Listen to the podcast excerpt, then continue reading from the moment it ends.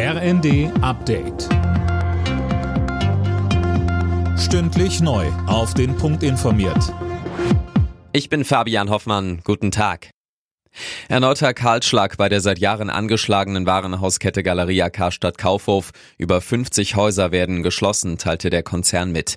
Demnach sind über 4000 Beschäftigte betroffen. Die Häuser sollen in zwei Wellen dicht gemacht werden. Die ersten 21 schon im Sommer, darunter Leipzig, Celle oder auch Duisburg.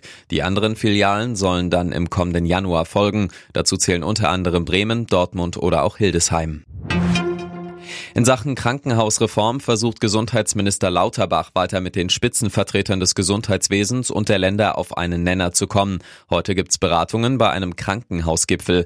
Gerald Gass, Chef der Deutschen Krankenhausgesellschaft, sagte zum Auftakt, dass die Kliniken dramatisch unterfinanziert sind. Und weiter? Unser Problem sind die über viele, viele Jahre fehlenden Investitionsmittel der Länder, die verhindert haben, dass wir in einer modernen Infrastruktur personalschonend mit attraktiven attraktiven Arbeitsplätzen arbeiten, die da verhindert haben, dass es in der Vergangenheit zu Fusionen gekommen ist, zu Standortveränderungen gekommen ist. Das sind unsere Probleme. Rund 100.000 Fluggäste sind heute von den Warnstreiks an den Flughäfen in Berlin, Hamburg, Hannover und Bremen betroffen. Davon geht der Flughafenverband ADV aus. Die Gewerkschaft Verdi hat unter anderem das Sicherheitspersonal zum Streik aufgerufen.